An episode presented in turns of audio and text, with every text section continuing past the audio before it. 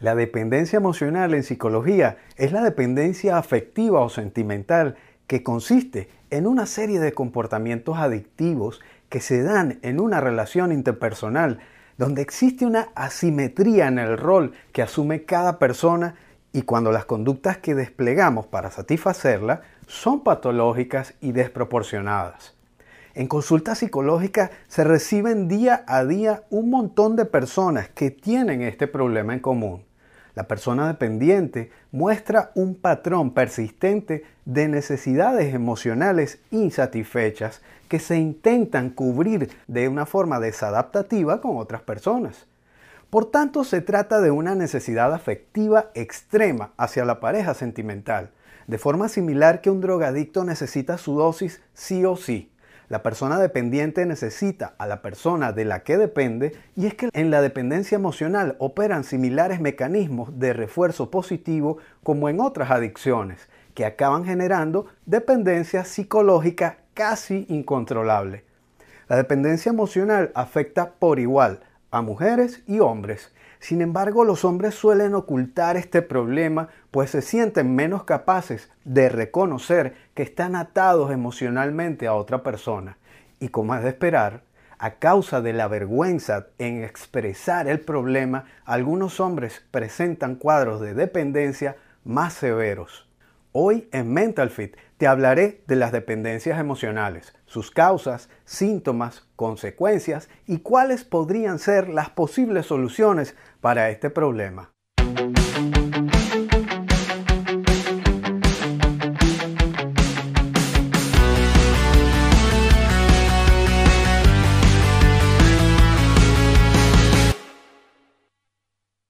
Bienvenido a otro nuevo episodio de Mental Fit. Mi nombre es Pedro Sojo. El dependiente emocional se caracteriza por un marcado déficit en la autoestima, un pobre autoconcepto y desvalorización, la creencia de no valer lo suficiente, de que el otro significativo es mejor y más confiable, por lo cual tiende a idealizarlo y a buscar en él o en ella valía, apoyo y seguridad presenta una intensa ansiedad de separación y miedo a estar solo, una situación patológica que llega al extremo de aceptar desprecio, humillación, maltrato para evitar ser abandonado. Varios estudios han hablado de este trastorno tanto en mujeres como en hombres. Según la gravedad del caso, con frecuencia se encuentra asociado a diversos síntomas y patologías como depresión reactiva, especialmente relacionada con una mala calidad de la relación, separación o divorcio, celos patológicos y conductas controladoras, histrionismo exagerado y dificultades en el control de los impulsos, escenas dramáticas, ataques de llanto, violencia verbal y o física, abuso en el consumo de sustancias, conductas de riesgo, autolesiones e intentos de suicidio. En algunas ocasiones la dependencia emocional se apoya en los tópicos del amor romántico que dibujan un intercambio de afecto asimétrico y disfuncional, donde se idealiza al otro miembro de la pareja y aparecen ideas de complementariedad. Un ejemplo de esto es el mito de la media naranja. Pensamos que somos seres incompletos hasta que aparece nuestra media naranja, la persona que rellena la parte que nos falta. Algunos autores han observado y relatado que el origen de la dependencia emocional se podría situar en las etapas del final de la adolescencia y del inicio de la juventud, un periodo muy crítico en el que se vive el despertar de las relaciones de pareja. En estos momentos, la entrega incondicional a la otra persona y la influencia de los mitos románticos incrementan la probabilidad de establecer una relación de dependencia en la pareja. Aunque muchas veces esta situación pueda ser transitoria, lo más habitual es que el patrón de dependencia emocional en la persona se observe a lo largo de su vida y con las diferentes parejas que tenga. Las personas que la sufren tienen un gran miedo a estar solas y no pueden concebir su vida si no es al lado de una pareja sentimental.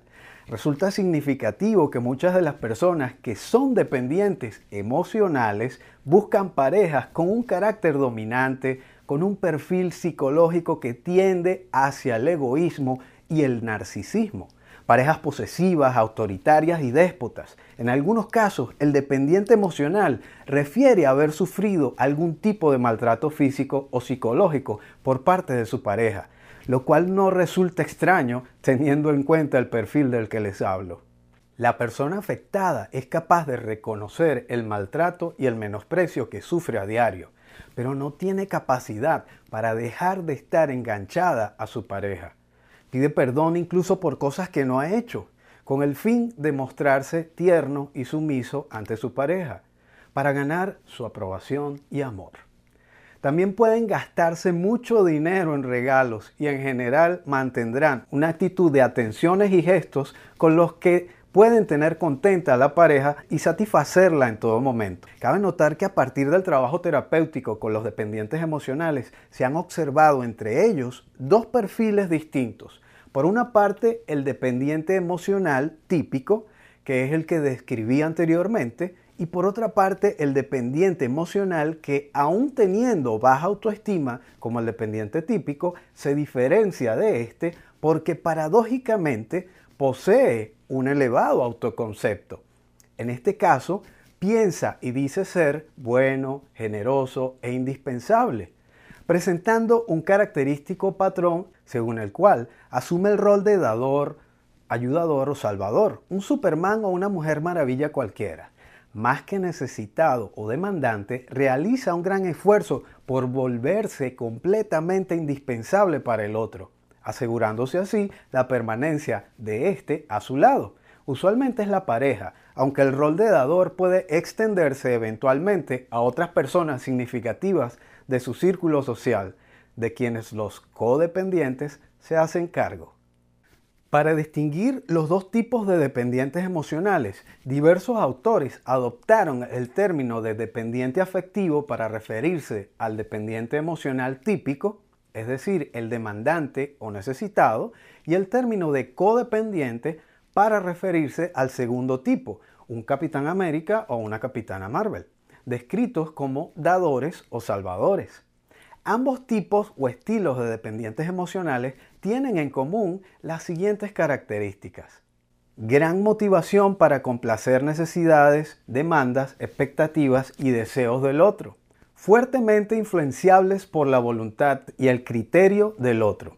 Fuertes sentimientos disfóricos, angustia, temor y malestar frente a la recurrente idea del abandono y gran ansiedad en situaciones en que están solos. Gran idealización del compañero amoroso o pareja al que se someten y a la vez procuran manipular para evitar el abandono. Minimización del conflicto y negación de hechos negativos en la relación a punto de soportar frecuentemente humillación y maltrato. El codependiente particularmente realiza frecuentes autosacrificios, autopostergaciones, en orden a complacer al otro y gran autoexigencia junto a un alto sentimiento de culpa por no hacer nunca lo suficiente. Las tres causas más comunes y frecuentes que encontramos en la dependencia emocional son 1. Baja autoestima. Y como lo habrás notado, y no es casual, ya he hablado de esto en varios videos. Este es el factor fundamental y el más habitual que observamos como causante en las personas dependientes, las cuales se desvalorizan sistemáticamente. Se muestran muy críticas consigo mismas y con su forma de ser, hasta el punto de sentirse inferiores y culpables, incluso del menosprecio que puedan recibir por parte de sus parejas sentimentales. De esta manera aparece un sentimiento de inferioridad e inutilidad perjudicial para ellas y para la relación. También es común observar que este tipo de relaciones acaban rompiéndose en poco tiempo, pero eso no soluciona el problema. El dependiente intentará volver una y mil veces con su expareja, de la misma manera que el drogadicto se las ingenia para obtener la sustancia y volver a consumir. Esta dinámica conduce a una situación de círculo vicioso, puesto que el desprecio del dominante aumenta, así como disminuye la autoestima y dignidad de la persona dependiente emocional. La persona que padece este tipo de dependencia emocional necesita permanecer en contacto con su pareja y si el vínculo se rompe del todo, surge una suerte de síndrome de abstinencia emocional. La segunda causa es el miedo a la soledad. Las personas dependientes son personas que no saben, no quieren y no conciben vivir solos o solas. Para ellos la soledad no tiene cabida y por eso necesitan estar acompañados en todo momento, sin importarles la calidad de la compañía elegida y por consiguiente la calidad de la relación. La frase mejor solo que mal acompañados no va con ellos. Empalman una relación sentimental con otra sin pasar meses ni años sin pareja estable. Son los eternos emparejados. No saben lo que es estar soltero o soltera. La tercera causa está relacionada con el estado de ánimo es habitual encontrar comorbilidad de la dependencia emocional con cuadros de ansiedad y depresión. ¿Cómo podemos identificar los síntomas? 1. Angustia o miedo exagerado a la separación. ¿Te suenan estas frases? Si me deja, me muero. No puedo vivir sin él. Ahora que es mío, ya no se me escapa. Voy a hacer todo lo que sea posible para que no me deje. La persona dependiente no se imagina que la relación pueda terminar. Esa posibilidad ni se la plantea. El dependiente no consigue disfrutar ni ser feliz si no es a través de la otra persona y por ello busca el vínculo en sus planes constantemente. Número 2. Obsesión por alguien. Deseo e impulso irrefrenable por el acceso constante a la persona de la que se depende. Hay una necesidad y fijación excesiva por tener contacto continuo a través de llamadas, mensajes. En todo momento, la persona dependiente ha de saber dónde está, con quién está y tener comunicación con su pareja. La persona dependiente muestra un amor desmedido, busca complacer continuamente a la pareja y muchas veces con regalos exagerados. Número 3. Idealización. La persona dependiente idealiza a su pareja de tal manera que no es capaz de ver nada negativo en él o en ella. Se venera la pareja como si de un dios o de un ser superior se tratara. El dependiente asume que su pareja es el ser más maravilloso que ha conocido jamás. Es ideal porque es perfecto o perfecta. No se equivoca nunca, no comete errores, no se imagina su vida sin él o sin ella y hará todo lo que esté a su alcance para mantener la relación. En este punto, la persona dependiente sobrevalorará las cualidades de su pareja e infravalorará las propias. Número 4. Dependencia económica y doméstica. Las personas dependientes suelen serlo también a otros niveles, como el económico o en las obligaciones domésticas. Número 5. Los hombres que presentan dependencia emocional la expresan de una forma disfrazada existe la necesidad afectiva, pero es más frecuente expresarla de una forma agresiva. De modo que intentan satisfacer las propias necesidades de afecto, pero al mismo tiempo puede aparecer un menosprecio hacia la pareja. Por el contrario, las mujeres tienden al uso de técnicas de afrontamiento evitativo relacionadas con el autoengaño o la negación. Esto significa que la búsqueda de afecto genera comportamientos de insinceridad doble discurso, mecanismos de manipulación y reincidencia, entre otros, que inducen a un registro de la realidad distorsionado. 10 posibles consecuencias de la dependencia emocional. Número 1. Sentimientos negativos. Y es que la persona dependiente se siente mal y en la mayoría de las veces es totalmente consciente de que la relación no es satisfactoria pero aún así es incapaz de salir del círculo, de romper el vínculo, de superar el momento, lo que lo lleva a sentirse peor. Número 2. Ansia por recibir cariño. Aguantar, ceder y justificar a la pareja aún teniendo un comportamiento desagradable, a veces hasta violento, desconsiderado, poco afectivo, todo se vale. Número 3. Persistencia a la hora de vincularse hay una búsqueda desesperada de nuevas relaciones, a veces como apoyo para salir de la pareja actual o como una pareja nueva. Como te dije antes, la persona dependiente emocional no soporta la soledad. Número 4. Un lógico aumento en el desgaste de energía. Número 5. Posesividad. Muchas de las personas que son dependientes emocionales tienden a buscar parejas con un carácter dominante posesivo, autoritarias, déspotas, soberbias y con un perfil psicológico que tiende hacia el egoísmo y el narcisismo. Y es que se sienten atraídos fuertemente por sujetos distantes, poco accesibles, difíciles, fríos y muy poco afectivos. Número 6. Preferencia por las relaciones asimétricas. Son relaciones basadas en la sumisión y la subordinación. Las relaciones dependientes son relaciones desequilibradas, donde la persona dependiente acepta el rol de persona sumisa y obediente. Así, es muy habitual observar que la persona dependiente crea y asuma firmemente y de forma natural que su pareja es superior.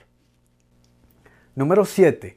Otra de las consecuencias es la ruptura con amigos y familiares.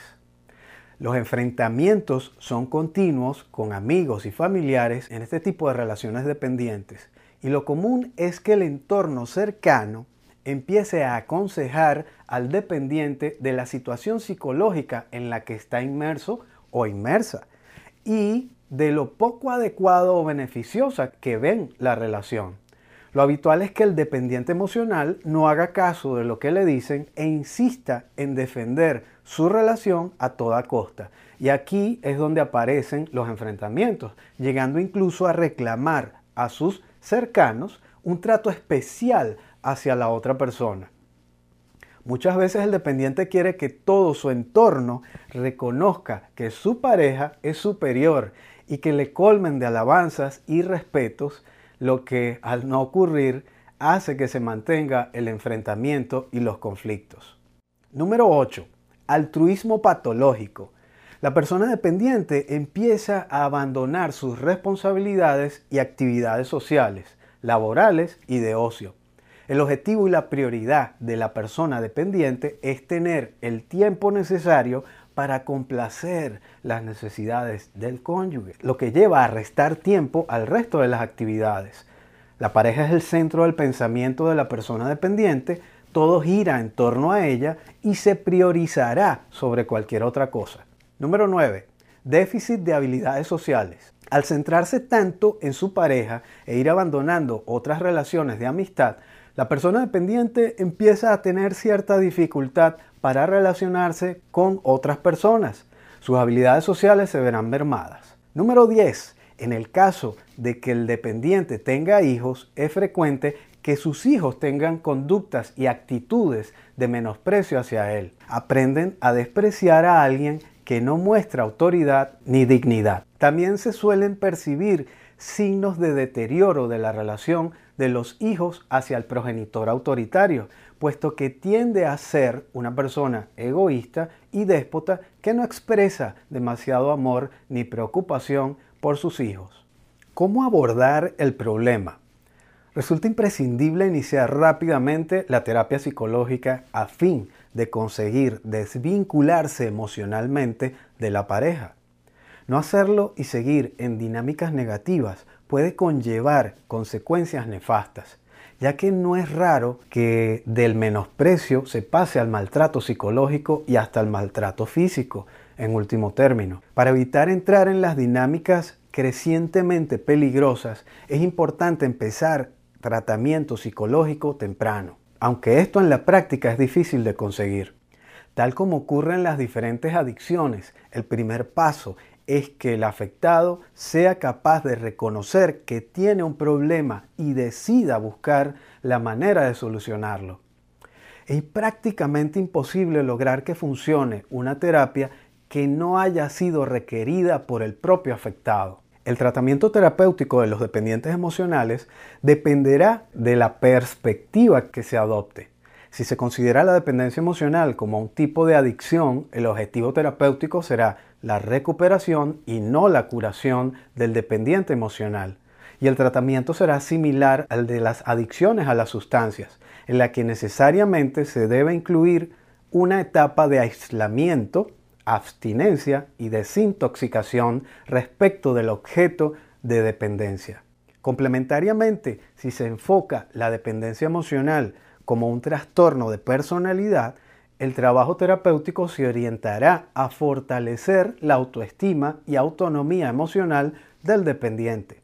guiarlo en la adquisición de una visión más realista de sí y del otro, procurando identificar y evitar idealizaciones y negaciones, enseñarle a tolerar la soledad, ayudarlo a evitar pensamientos obsesivos y conductas compulsivas, tales como la complacencia total y autosacrificio, demandas excesivas de afecto y atención, celos patológicos y hipercontrol del otro, reclamos exagerados, escenas histriónicas o violentas.